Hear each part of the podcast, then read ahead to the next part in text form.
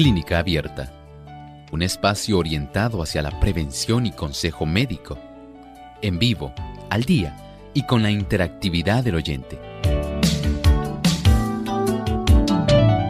Clínica Abierta, poniendo al doctor a su alcance para un diálogo claro y honesto, porque nos importa su bienestar y salud.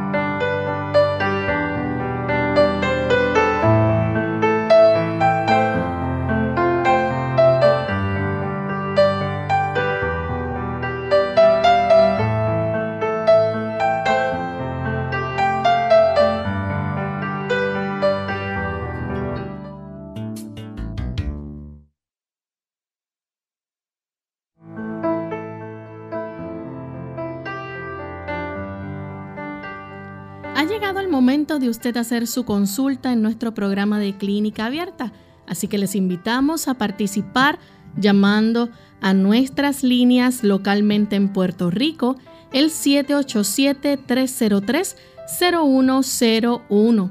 Para llamadas internacionales libre de cargos, usted puede utilizar el 787, es el código de entrada, y el número es el 282 5990 también está disponible el 763-7100. Aquellos amigos que se encuentran en los Estados Unidos también pueden comunicarse a través del 1866-920-9765. Y los que se encuentran escuchándonos y que nos siguen a través de las redes sociales, recuerden que pueden utilizar nuestra página web www.radiosol.org. En vivo, a través del chat, usted puede hacer su consulta durante la hora de este programa. Sin embargo, aquellos que también se quieran comunicar pueden oprimir el símbolo de teléfono que aparece en nuestra página. Si usted cuenta con los buscadores de Google Chrome y Firefox, puede también efectuar su pregunta. Así que desde este momento tenemos nuestras líneas disponibles para que se puedan comunicar.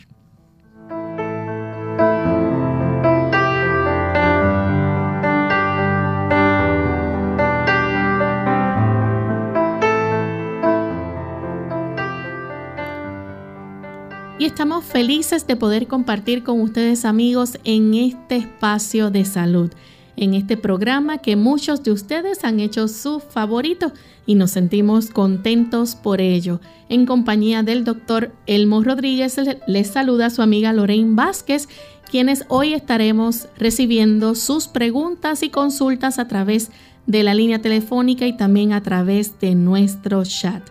Y queremos de antemano saludar a todos aquellos que nos sintonizan especialmente los amigos que nos escuchan en New Jersey a través de radioesperanzatv.org. Vamos entonces a darle la bienvenida al doctor Elmo Rodríguez. ¿Cómo está, doctor? Muy bien, saludos cordiales Lorraine, saludos también a nuestro equipo de trabajo y a todos aquellos que hoy están facilitando que las diversas ondas y los diversos medios puedan facilitar que este programa llegue a tantas personas. Muchas gracias por estar con nosotros. Gracias también a nuestros amigos que hoy se enlazan aquí a Clínica Abierta.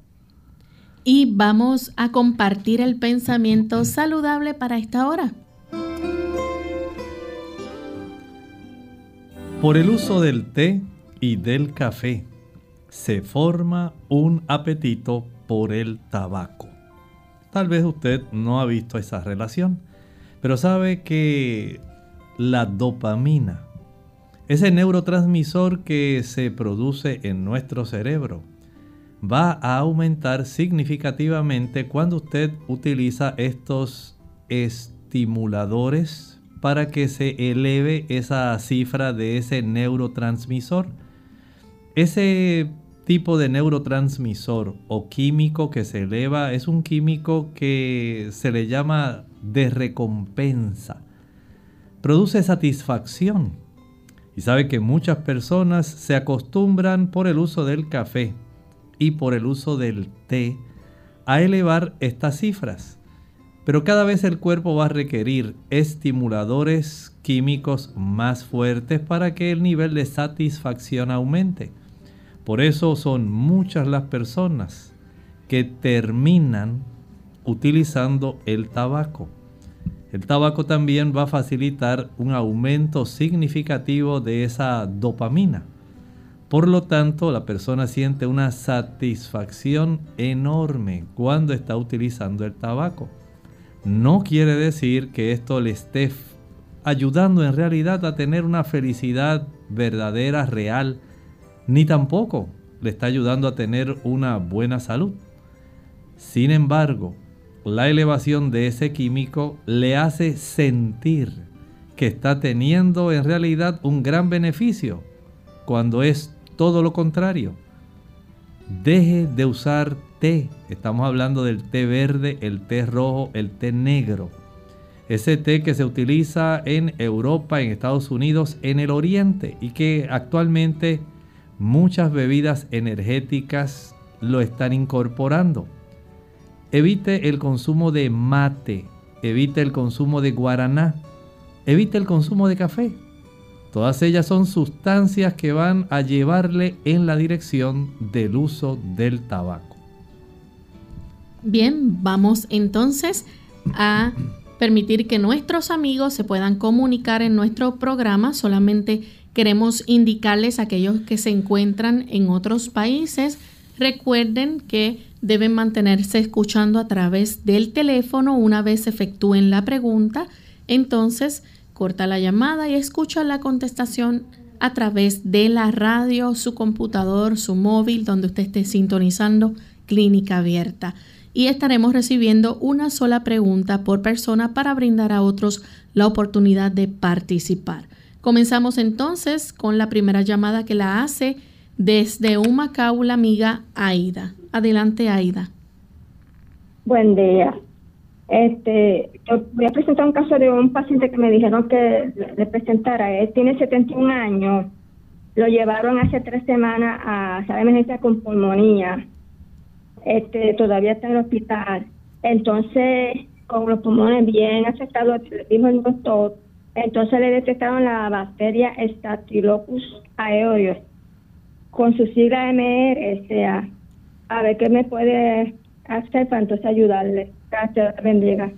Muchas gracias.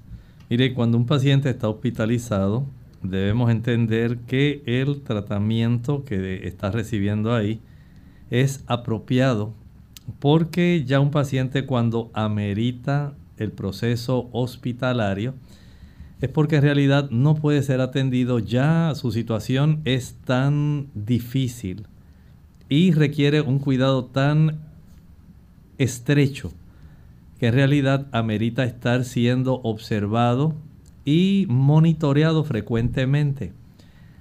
El estafilococo aureus o estafilococo dorado, cuando aparece en este tipo de situación, además de la pulmonía, podemos decir que va a requerir que el hombre tenga que utilizar antibióticos diversos Todavía no sabemos cuál es el agente que le causó la pulmonía, si es sencillamente un neumococo o habrá algún otro tipo de agente que le esté facilitando y complicando. Lo más sencillo que usted puede hacer y una de las cosas más eh, recomendables, trate de que él no ingiera productos que sean azucarados.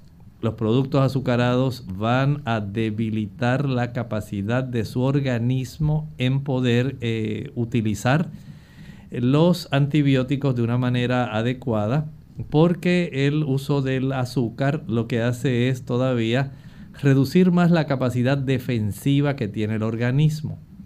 Por otro lado también, si a él le permiten que usted le lleve alguna comida, usted puede preparar, digamos, sus habichuelas o alimentos que contengan un poco más de ajo. El ajo tiene buenas propiedades que son antibióticas y se entiende que puede ayudar y potenciar el efecto que está utilizando de sus fármacos, de sus antibióticos. No es que va a sustituirlo. Por lo tanto, todo esto ocurre si a usted le permiten llevarle algún tipo de alimento. Si no, usted tiene que sencillamente esperar a que le den de alta. Mientras tanto, evite el consumo de azúcar. Tenemos entonces a Edwin, que nos llama de Moca, Puerto Rico. Adelante, Edwin. Buenos días, bendiciones. Es para que el doctor me diga que se le puede dar a una niña de 7 años que padece de estreñimiento. Muchas gracias. Lo más sencillo que le pueden preparar es un postre donde usted va a mezclar una y media taza de jugo de China para nuestros amigos de otros países, naranja, naranja dulce. Una y media taza de jugo de China, dos guineos para nuestros amigos de otras latitudes, cambur, plátano, banano. A esto le va a añadir unas tres cucharaditas de linaza triturada y cuatro ciruelas secas, ciruelas pasas. Esto lo va a proceder a licuar y lo va a vaciar en un plato hondo para refrigerar. Este tipo de productos se va a cuajar, se va a convertir como en una gelatina. Y en ese tipo de presentación, usted se la va a, digamos, dividir en tres tomas. Una tercera parte se la va a dar como postre del desayuno. Note que no estoy diciendo que sustituya el desayuno. La otra tercera parte como el postre del almuerzo. Y la tercera parte que resta, que ya tiene ahí disponible, la última, esta la vamos a utilizar como postre de la cena. Esto lo va a utilizar diariamente. Lo va a preparar diariamente en un lapso aproximado de unos 21 días. Ya ella debe estar evacuando frecuentemente. En ese proceso también recuerde que si no ingiere suficiente agua se va a estreñir. Los niños necesitan tomar por lo menos de litro y medio a dos litros de agua si hacen mucha actividad física diariamente el salir a caminar, a ejercitarse, a correr bicicleta, a trotar, a jugar con la pelota, todo eso le ayuda. Trate de que no esté mucho tiempo sentada frente al teléfono celular, tratando ella de mm, pasar todo el día ahí sentada. No le va a beneficiar. Evite que consuma pan blanco, arroz blanco y queso. Son productos que van a estreñir el aumento de la fibra vegetal, cereales integrales, un mayor consumo de habichuelas, frijoles, garbanzos, gandules. Le ayudarán para que pueda tener una mejor función de movimiento intestinal, al igual que el consumo diario de frutas frescas, no jugos. El jugo solamente lo va a usar para hacer ese postre que le dije Sí, debe tener también diariamente como parte de su almuerzo una ensalada. La ensalada es rica en celulosa, fibra vegetal, que ayuda para que usted pueda tener, en caso ella, ¿verdad? Pueda tener un buen movimiento intestinal y evite el estreñimiento. Tenemos entonces a Nancy, se comunica de San Germán. Adelante, Nancy. Muy buenos días, Dios la bendiga. Eh, tengo estos dos problemas, uno con mi hijo y uno conmigo. Conmigo es la gastritis aguda. Llevo ya como cuatro días y no me deja comer ni nada, entonces tengo que dormir como recostada de la espalda y de la cama porque siento como que ese gas me sube y como quema el estómago y no puedo dormir y no puedo ni siquiera comer bien. Como no, pues le contestamos esa pregunta, la de la gastritis aguda. Aparentemente usted también está desarrollando un reflujo bastante severo. Procure que su médico le pueda referir al gastroenterólogo, le hagan una endoscopía, una gastroscopía, esofagogastroscopía, ¿verdad? O duodenoscopía hasta allá. Eh, y esto puede revelar si hay una hernia yatal, además y se puede saber cuán severa puede ser la acidez, la gastritis que usted tenga, que está facilitando todo este problema de reflujo. Para esto, número uno, va a ingerir sus alimentos en horario regular. No puede andar merendando ni comiendo a la hora que usted quiso. Desayuno 7 de la mañana, almuerzo a las 12, cena a las 5 mientras más tarde usted cene después de las 6. Y si esa cena es, eh, digamos, rica en grasa, digamos que a usted se le ocurrió eh, ingerir un pedazo de pizza. Usted dice, ay, qué sabrosa la pizza, sí, muy sabrosa. Pero a la misma vez, la cantidad de grasa que tiene ese queso va junto con el tomate a producirle mucha acidez durante la noche. Si usted se le ocurrió la idea de comerse o recalentar el pedazo de lasaña que su hija le envió para que usted la probara de lo rica que le quedó, que tiene los siete quesos, ya sabe que va a pasar una noche muy mal.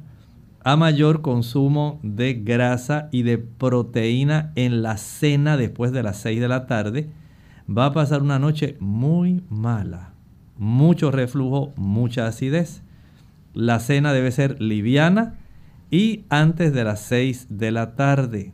También entienda que preparar agua de papa es un gran alivio. Va a licuar dos tazas de agua con una papa cruda que esté pelada, que esté mondada. Una vez ya licúe, proceda a colar. Y una vez cuele, va a ingerir media taza de agua de papa 30 minutos antes del desayuno, media taza de agua de papa 30 minutos antes del almuerzo, media taza de agua de papa 30 minutos antes de la cena y media taza de agua de papa al acostarse cada día. Esto lo va a practicar durante seis semanas. No puede hacer meriendas. Si hace meriendas va a estimular la acidez Nada de comer alguna dona, algún tipo de producto chocolate o lo que sea entre, entre comidas. Debe tomar por lo menos 2 litros de agua, si puede, entre el desayuno y la cena, 2 litros de agua entre la cena y eh, entre el almuerzo y la cena. Si no puede 2 litros, pues por lo menos litro y medio. Eso le va a ayudar mucho a reducir la acidez. También debe tener en mente que evitar el consumo del chile, el pique, el ají picante, la canela, la nuez moscada, la pimienta, la mostaza, el uso de salsa ketchup o catsup, el uso de mayonesa, el uso de vinagre balsámico, vinagre orgánico, todo eso le va a estar produciendo, al igual que el café y las frituras, junto con el azúcar, mucha, mucha acidez. Vamos en este momento a hacer nuestra primera pausa y cuando regresemos continuaremos entonces compartiendo con ustedes más de sus preguntas. En el 1900 las personas obtenían el 70% de sus proteínas provenientes de alimentos de las plantas. Hoy obtienen el 70% de sus proteínas de alimentos provenientes de animales altos en grasa y en colesterol.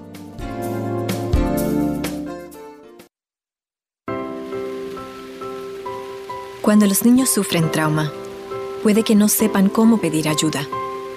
Reconocer las señales de trauma infantil es un importante primer paso. Aprenda a identificar las señales y dónde obtener ayuda. Para más información y recursos para ayudar a niños en su recuperación y a crecer sanamente, visite samsa.gov diagonal child-trauma. Patrocinado por el Departamento de Salud y Servicios Humanos de los Estados Unidos.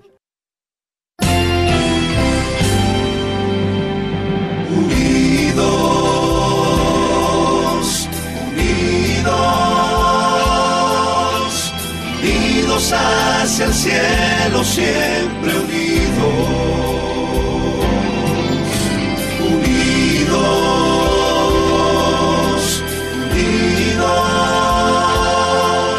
en la testificación de la verdad. En la testificación de la verdad.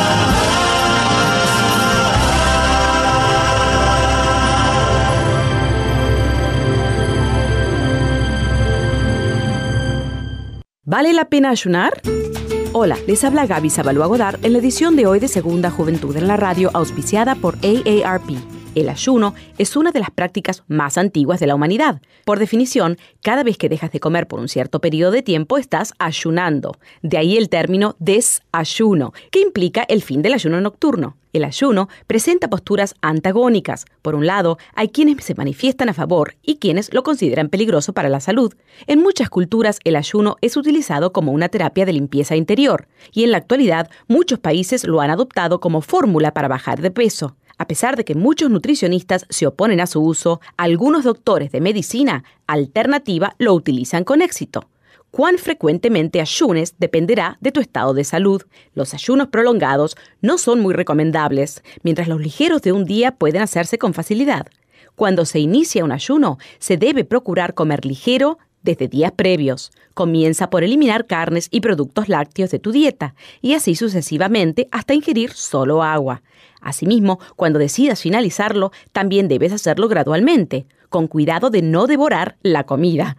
Aunque el cuerpo puede sobrevivir sin alimentos mientras se mantenga adecuadamente hidratado, los ayunos siempre deben ser supervisados por un médico. El patrocinio de AARP hace posible nuestro programa. Para más información visite aarpsegundajuventud.org.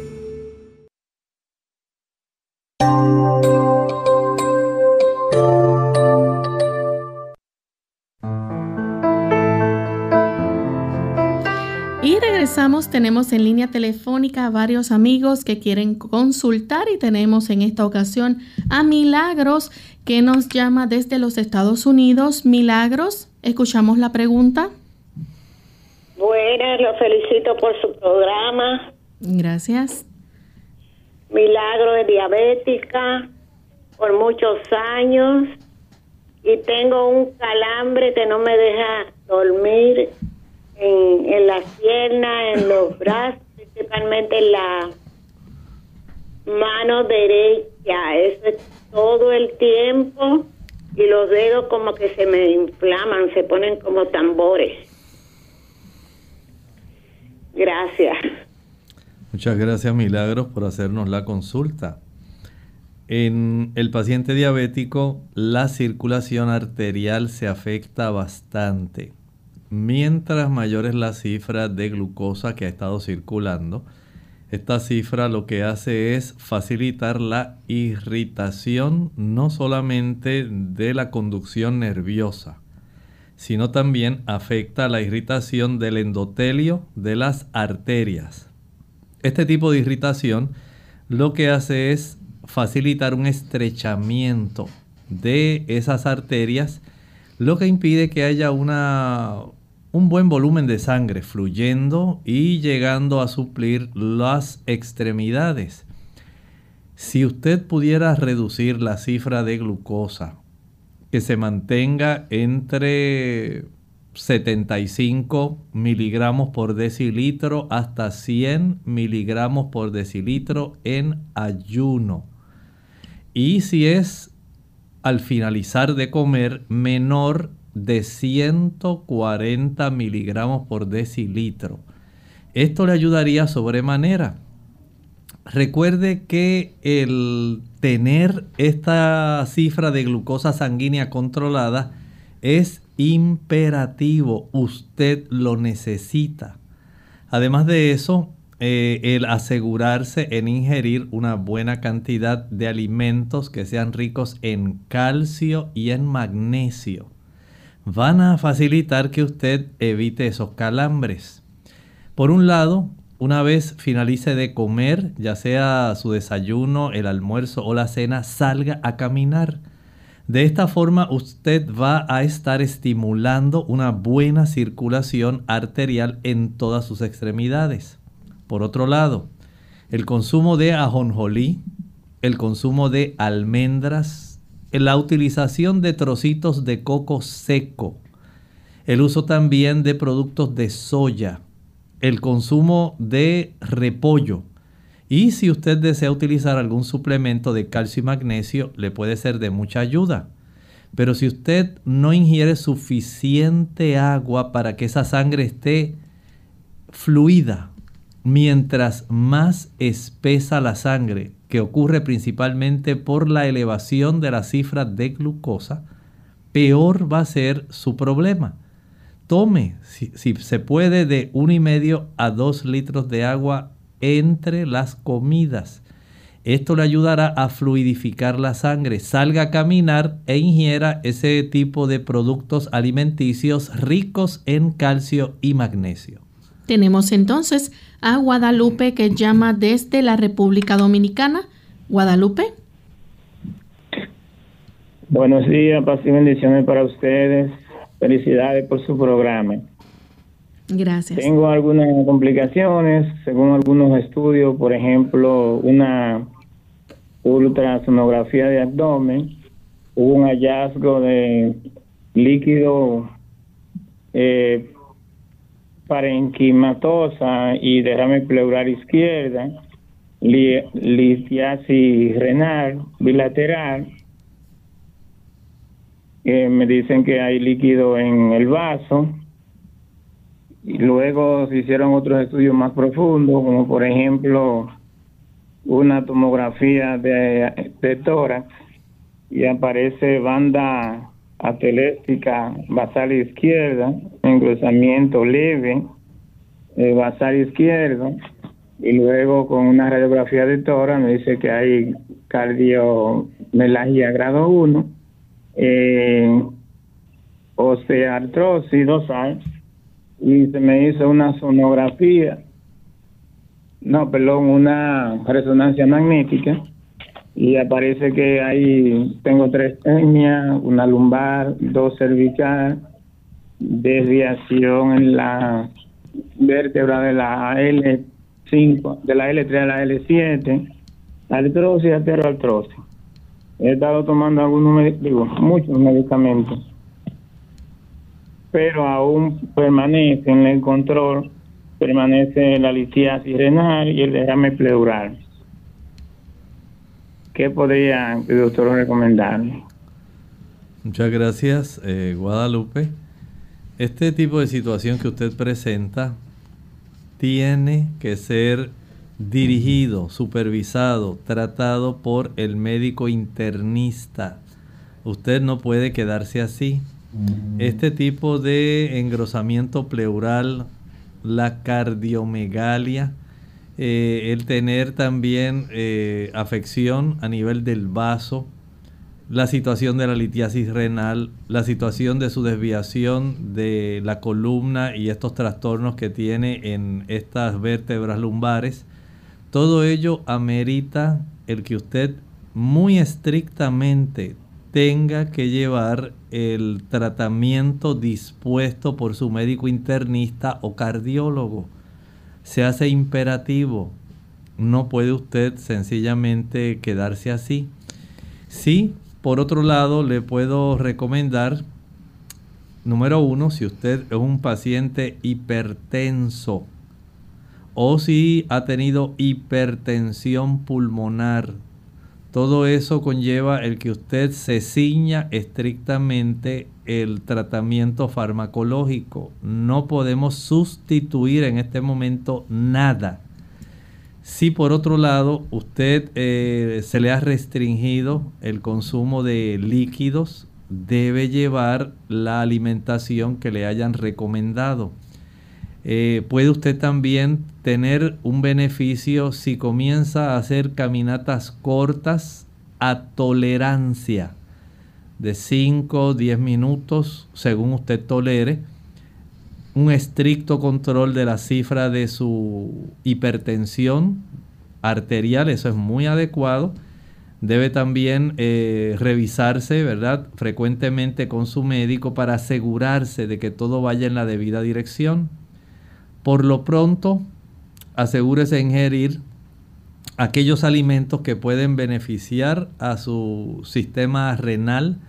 Por ejemplo, si está a su alcance comer, digamos, en el desayuno una naranja, una china dulce, En el almuerzo, si puede comer alguna mandarina, esto puede facilitar que el citrato contenido en estas frutas pueda ayudar para que usted pueda por lo menos evitar que siga aumentando el tamaño de esa litiasis renal, de esas piedras en los riñones, esos cálculos renales. Tomar agua, pero hasta el límite donde a usted le hayan permitido por su situación cardiológica. Todo esto nos impone esa solicitud en requerirle en que usted no deje de asistir a su médico. Vamos a hacer nuestra segunda y última pausa. Cuando regresemos continuaremos con las consultas telefónicas y también atenderemos a los amigos del chat. Blueberries.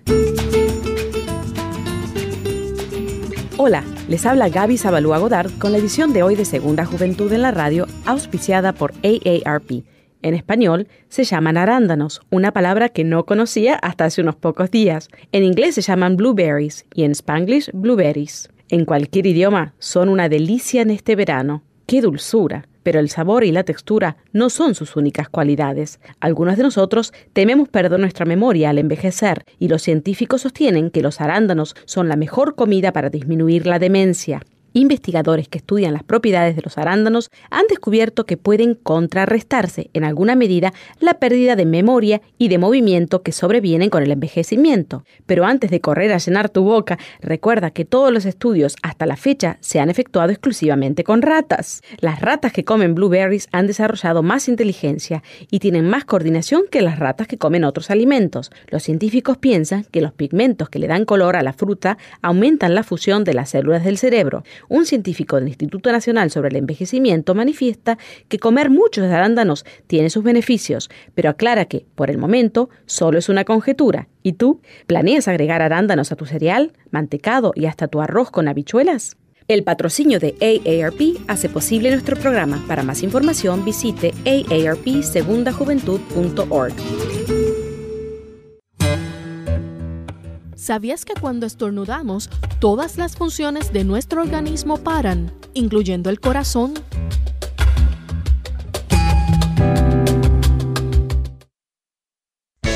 Unidos con un propósito, tu bienestar y salud.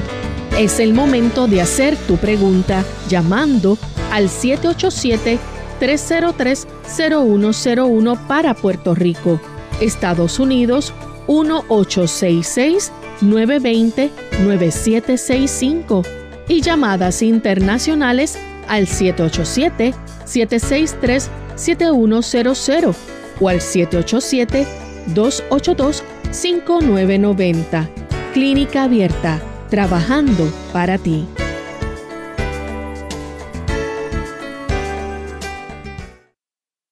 Clínica Abierta. Estamos de vuelta en Clínica Abierta, amigos, y tenemos a Felicita. Ella se comunica desde Estados Unidos. Adelante, Felicita. Sí, muy buenos días para todos. Dios me lo bendiga y que Dios me le siga bendiciendo. Gracias por traer ese programa que dé tanta bendición. Dios bendiga al doctor por la sabiduría e inteligencia que le ha dado para ayudarnos a nosotros.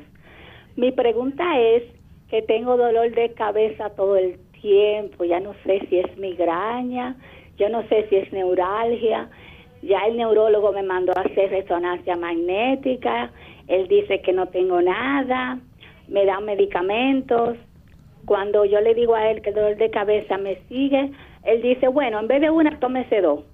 En pocas palabras, él dice, poca, ya yo no encuentro qué hacer contigo, eh, entonces yo quiero que el doctor me diga qué yo puedo hacer o qué le puedo sugerir al doctor para que él me pueda mandar a hacer otro estudio o bueno, por favor, espera la respuesta. Gracias. Si usted está utilizando café o chocolate o queso, evítelos. Vamos a quitar ese tipo de problema de en medio.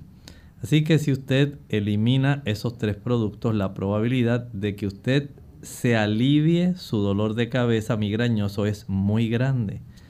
En segundo lugar, puede sumergir sus pies hasta la profundidad del tobillo. en el agua más caliente que usted tolere sin que se vaya a quemar. Al mismo tiempo que sus pies están sumergidos en agua caliente, proceda a aplicar una bolsa con hielo sobre su cabeza. No le va a ocurrir ningún tipo de problema, solamente un beneficio, se va a reducir el dolor de cabeza. Este tipo de tratamiento lo va a practicar durante 10 a 12 minutos, pies en agua caliente, lo más caliente que pueda, al tiempo, al mismo tiempo que tiene su bolsa con hielo en la cabeza. Recuerde solamente no utilizar este tipo de hidroterapia al finalizar de comer. Si lo va a utilizar, que sea dos o tres horas después de haber comido. Hay plantas también que ayudan a el problema de la migraña como el Tanacetum partenium. Este producto se consigue comercialmente bajo el nombre de la planta Fever Few. F-E-V-E-R-F-E-W. Fever Few. Bien, tenemos en línea telefónica Margarita. Ella nos llama de San Juan, Puerto Rico. Margarita, bienvenida. Buenos días, saludos para todos. Para preguntarle al doctor, yo tengo una familiar, una adolescente que se tuvo su primera regla a los 10 años. Ahora mismo tiene 15 años. Ella le duró un, poco tiempo llegándole regularmente, pero ahora le llega hasta cada 7 meses y le dura mucho, como 15 días cuando le llega. Gracias. Entiendo que debe ser vista por el ginecólogo. Es necesario eh, ordenar un ultrasonido, especialmente de, esa región pélvica, para determinar si hay ovarios poliquísticos, si hay alguna otra afección. También es útil el practicar niveles hormonales de estrógenos, progestágenos, eh, hormona estimuladora del folículo y de testosterona. Esto ayudaría también a tener una mayor precisión en el diagnóstico. Pero recuerde lo principal, llévela primero al ginecólogo. Tenemos también a Miriam que llama desde, desde San Sebastián. Adelante Miriam. Sí, buenos días. Buen día. Eh, mi, mi, pregunta es, este, yo, yo hace varios años me había tenido una nefrostomía percutánea. Entonces, eh, actualmente, pues, soy paciente de alta presión. Eh, estoy tomando medicamentos para la presión y, eh, pues, ahora eh, me mandaron a hacer unos análisis y, y por lo poco que pude entender salí con el colesterol alto. Yo pues trato de comer lo más saludable posible, como, como mucha vianda, eh, como fruta, casi, casi no como carne, actualmente así de vez en cuando como eh, salmón este pero pues me preocupa el haber salido con alta presión em, con colesterol ahora alto perdón. Eh, entonces estaba tomando entre los medicamentos estoy tomando los saltán hidrocloraxina algo así que noto que cuando la tomo pues me da como un poquito de dolor en el riñón porque pues aparentemente pues estoy reteniendo agua. A ver qué me, me recomienda el doctor. Bueno, podemos empezar ayudándola con el problema del colesterol, porque hay una relación estrecha entre el colesterol y la hipertensión arterial. Si usted puede eliminar el consumo de aquellos alimentos que son ricos en colesterol, la leche, la mantequilla, el queso, los huevos y la carne. Usted puede tener el gran beneficio en observar cómo comienza, por un lado, la sangre a estar menos espesa, cómo comienza también a haber una desobstrucción de las arterias generales, especialmente las renales. En las arterias renales también se va depositando una buena placa de ateroma que va a dificultar la capacidad de poder eh, tener una buena circulación a nivel de la corteza renal. El riñón o los riñones tienen mucho que ver con el control de la hipertensión arterial. El sistema renina-angiotensina-aldosterona básicamente es controlado en forma inicial por los riñones. Y si no hay una buena perfusión renal, una buena cantidad de sangre que esté llegando hacia la zona de la corteza de ambos riñones, esta situación puede afectar y trastornar ese tipo de mecanismo tan importante. De ahí entonces que se hace indispensable, no solamente para la salud de las arterias del corazón, de las arterias sistémicas de nuestro organismo, sino también para beneficio de esas arterias renales. El que usted reduzca la cifra de ese colesterol, dejar de utilizar este tipo de sustancias de origen animal va a dar un gran beneficio para que facilite una abertura mayor de flujo sanguíneo y usted pueda no solamente reducir la cantidad de la cifra de colesterol, sino también la cifra de presión arterial.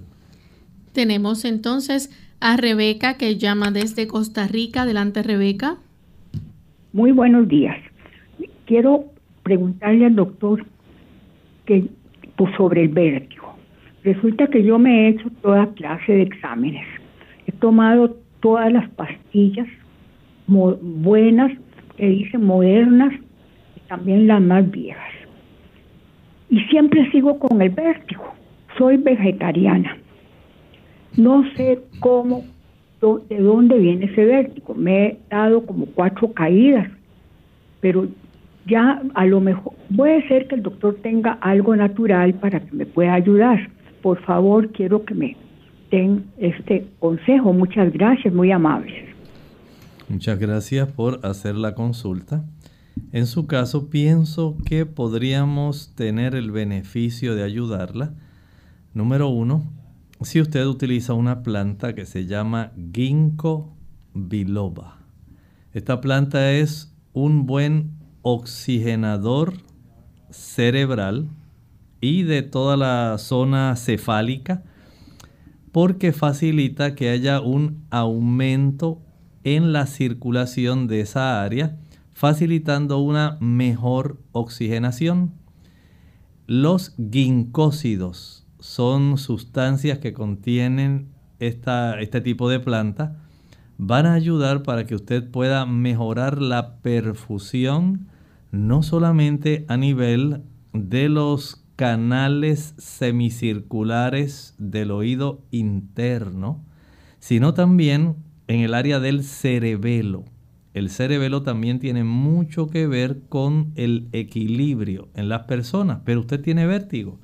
Así que el asunto del vértigo, trabajando directamente con los canales semicirculares, recuerde que aún nuestros oídos necesitan tener una buena circulación para facilitar que la cantidad de endolinfa, que es el líquido que está dentro de esos pequeños conductos, pueda moverse de una manera adecuada a no ser que, número uno, haya trastornos en la calidad de los minerales contenidos en ese líquido y número dos, que las células encargadas de detectar el movimiento en la dirección correcta no estén funcionando adecuadamente y esto esté trayendo ese problema. Por lo tanto, tenemos situaciones que son complejas, pero lo más sencillo que usted puede hacer en este momento es, primero, tomar ese producto esa planta que viene encapsulada, pulverizada y encapsulada, ginkgo biloba. Trate de conseguir alguna marca que tenga una buena concentración de ginkósidos. Y número dos, el que usted pueda aplicar una bolsa caliente sobre sus oídos durante 40 a 45 minutos. Puede envolver esta bolsa caliente en una tela de camiseta, aplicarla directamente sobre la zona de su oído y esto le puede ayudar tanto el derecho como el izquierdo para que aumente la circulación de tal manera que podamos corroborar el beneficio que usted puede obtener. Bien, tenemos entonces en esta ocasión a Norma desde los Estados Unidos. Adelante, Norma. Hola, doctor. Buenos días. mi pregunta es, a mi esposo le hicieron unos exámenes en la sangre y le salió la próstata que está un poco elevada, está hasta el número 9. me gustaría saber si me puede decir algo que pueda ah, darle para bajarle esos números. Por favor, gracias. Muchas gracias.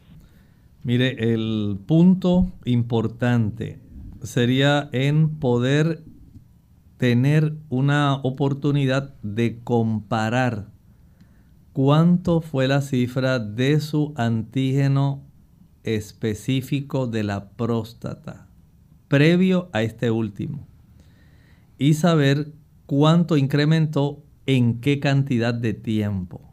Ya eso nos puede dar una idea si hay un asunto que solamente sea por la edad que él tenga si hay alguna situación preocupante donde pues se pueda sospechar más allá de una hiperplasia prostática benigna, el que exista la tendencia a la formación tumoral.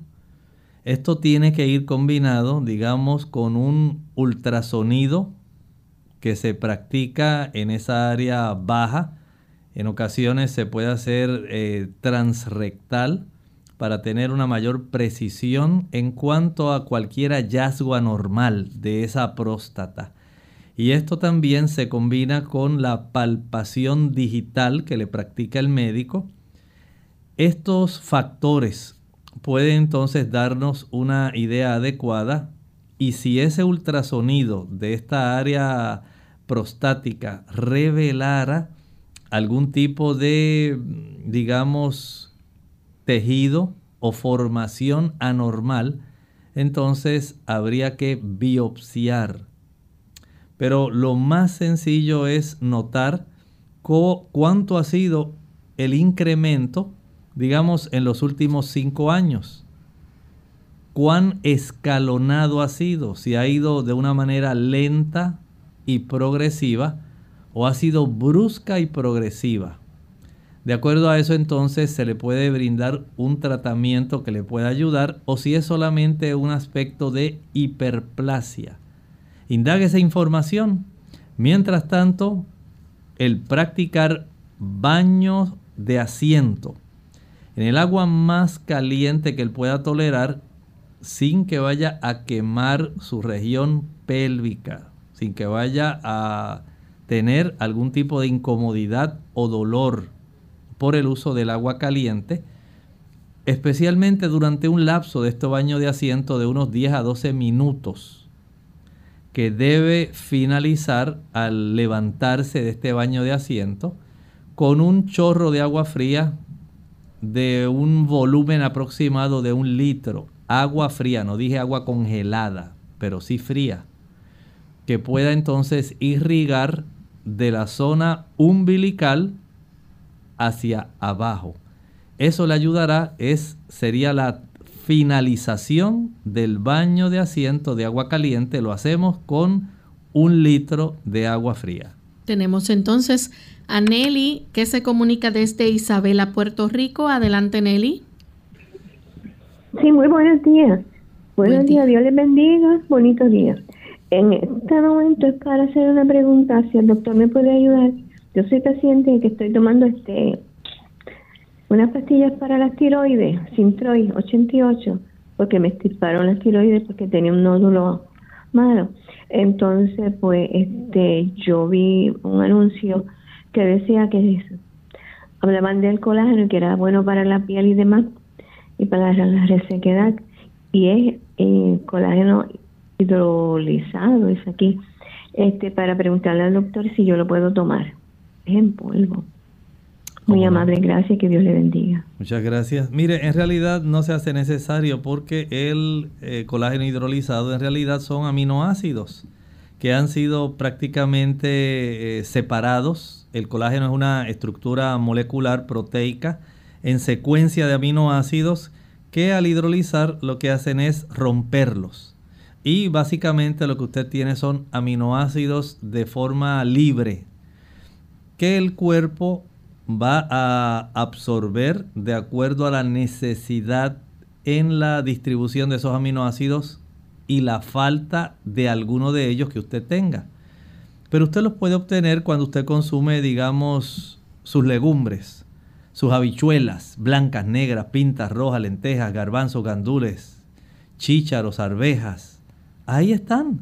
Usted los mastica y ahí usted tiene toda la diversidad de aminoácidos cuando usted consume cereales integrales, arroz integral, maíz integral, cebada integral, millo integral y la que más aminoácidos contiene, más proteína contiene es la quinoa o quinoa.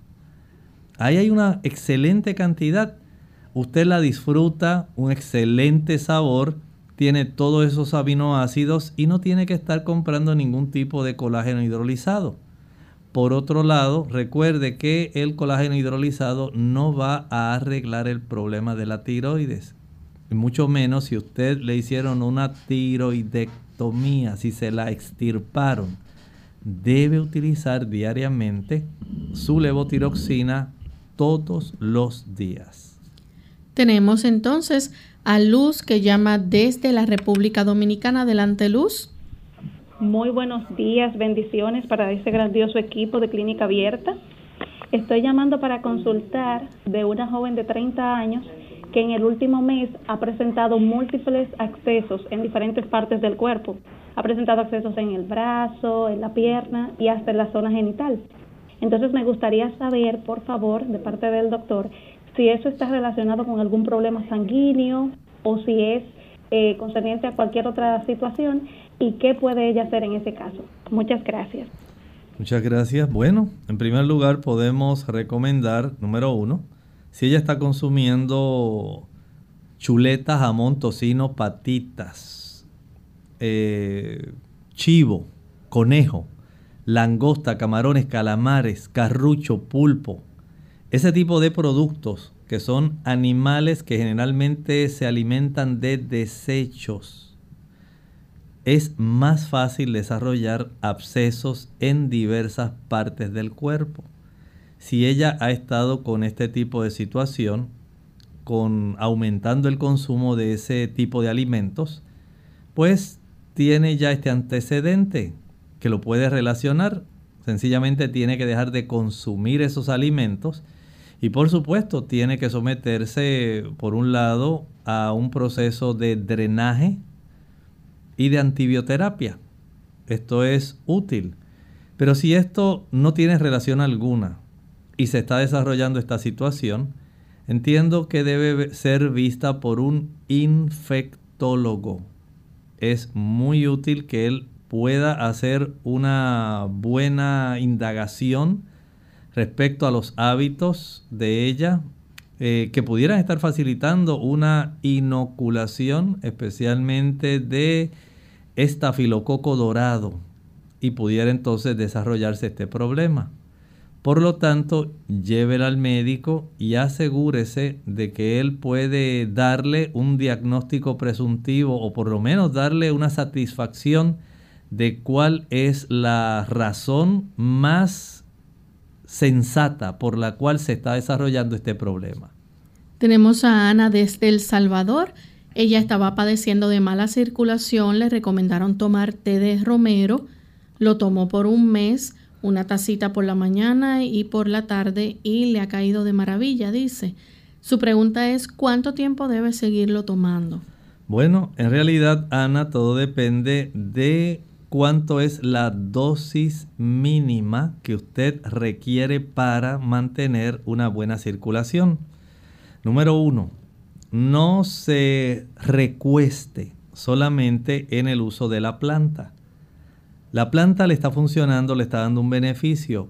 Potencie su efecto saliendo a caminar. Hágalo. Esto le va a ayudar muchísimo. Mejora la circulación tanto arterial como venosa. Por otro lado, si usted está usando dos tacitas al día, vea si con el uso de media taza dos veces al día le resulta igualmente útil. De tal manera que podamos encontrar cuál es la dosis mínima necesaria para que usted tenga el efecto que sea beneficioso para usted. Bien amigos, ya hemos llegado al final de nuestro programa. Queremos agradecer el que hayan sintonizado nuestra edición en el día de hoy y les invitamos para que mañana nuevamente nos acompañen a la misma hora. Tienen una cita con nosotros, así que vamos a finalizar con la siguiente reflexión. En la Sagrada Escritura, en la primera epístola de Juan, capítulo 5 y el versículo 10, dice así, El que cree en el Hijo de Dios, tiene el testimonio en sí mismo.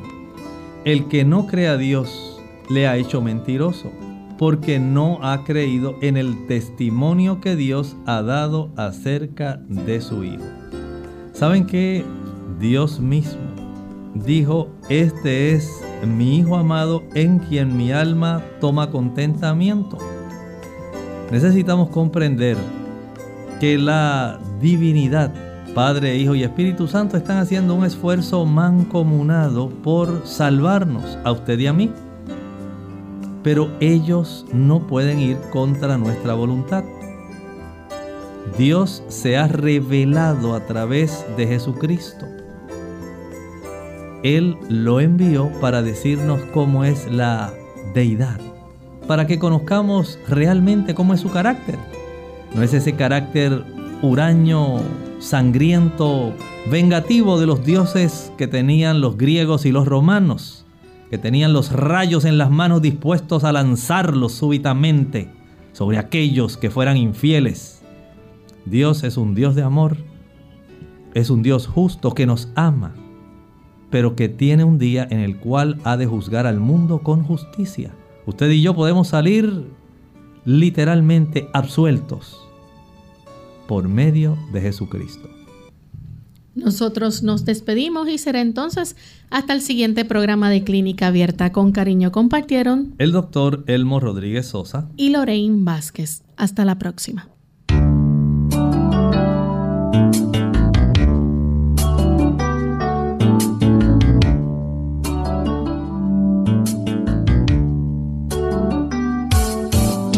Clínica Abierta no es nuestra intención sustituir el diagnóstico médico. Antes de poner en práctica cualquier consejo brindado en este programa, usted debe consultar con su médico. Hasta la próxima.